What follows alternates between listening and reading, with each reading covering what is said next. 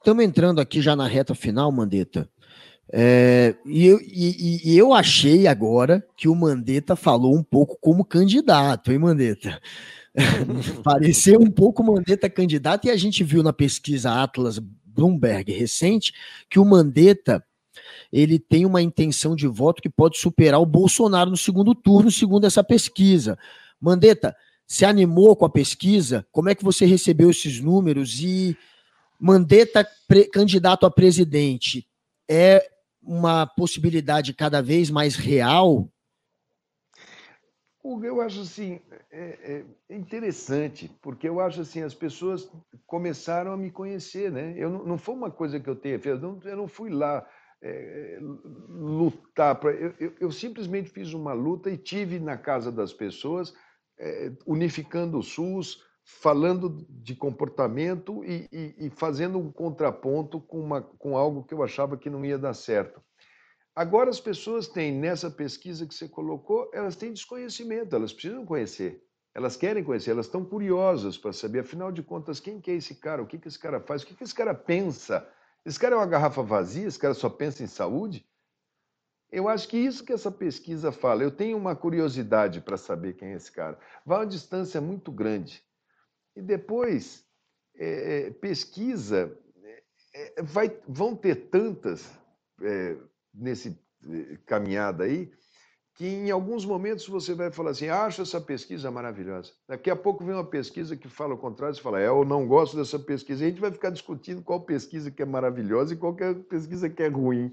Então, deixa a pesquisa para os mundos dos homens, vamos enfrentar e vamos conversar com o povão é dali que vai vir. Quando eu fui montar o SUS, eu falava para eles: olha, essa doença infecciosa ela vai ser pedagógica, ela vai dar ensino, porque sempre a doença infecciosa veio da classe mais pobre e os ricos se afastavam dessa classe e criavam, igual a ranceníase, criava leprosário, afastava da cidade. Era assim, doença infecciosa, tuberculose, tira eles daqui, põe eles para lá, né?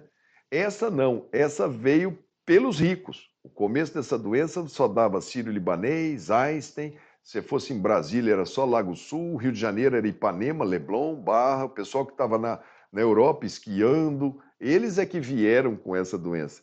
E eu olhava e falava assim: na hora que essa doença infecciosa chegar no povão, 86% da população é SUS dependente. Ou a gente corre, porque o povão vai cobrar e vai cobrar duro e a vida vai chamar demais. É, essa sensibilidade para entender as diferentes Brasis, é, eu andei aí no Siridó, eu andei no Jequitinhonha, eu andei no, nos fundos de vale da Amazônia, é, é, eu sou de Mato Grosso do Sul, vocês aí, quando estão em São Paulo, estão nos lugares, eu acho que vocês olham o Mato Grosso. Eu tinha colega de faculdade que falava: tem muita onça lá, jacaré, nunca te mordeu, alguma coisa. Aqui é uma cidade cosmopolita, Campo Grande é uma cidade gostosa, porque tem gente do Brasil inteiro ela tem um milhão de habitantes, então ela é boa, porque ela te dá um, uma chacoalhada de cultura muito bacana. É, então, eu vou colaborar, Guga. Eu vou colaborar.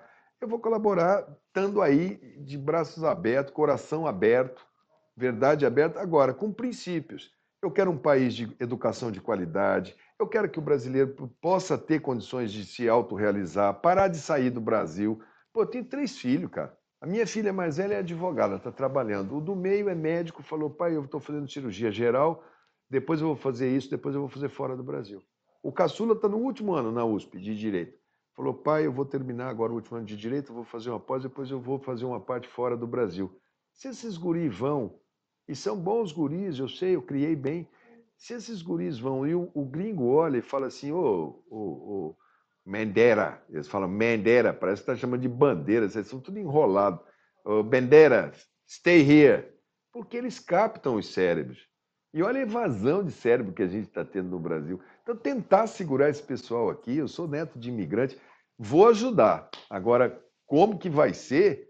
Aí eu fiz muito estudo para tentar fazer os cenários e prever a questão da pandemia. Né? Alguns eu acertei com muita precisão. Agora, esse daí, esse é destino, e aí é só para cartomante, futurólogo, esse aí eu não tenho essa, eu não tenho esse predicado, não.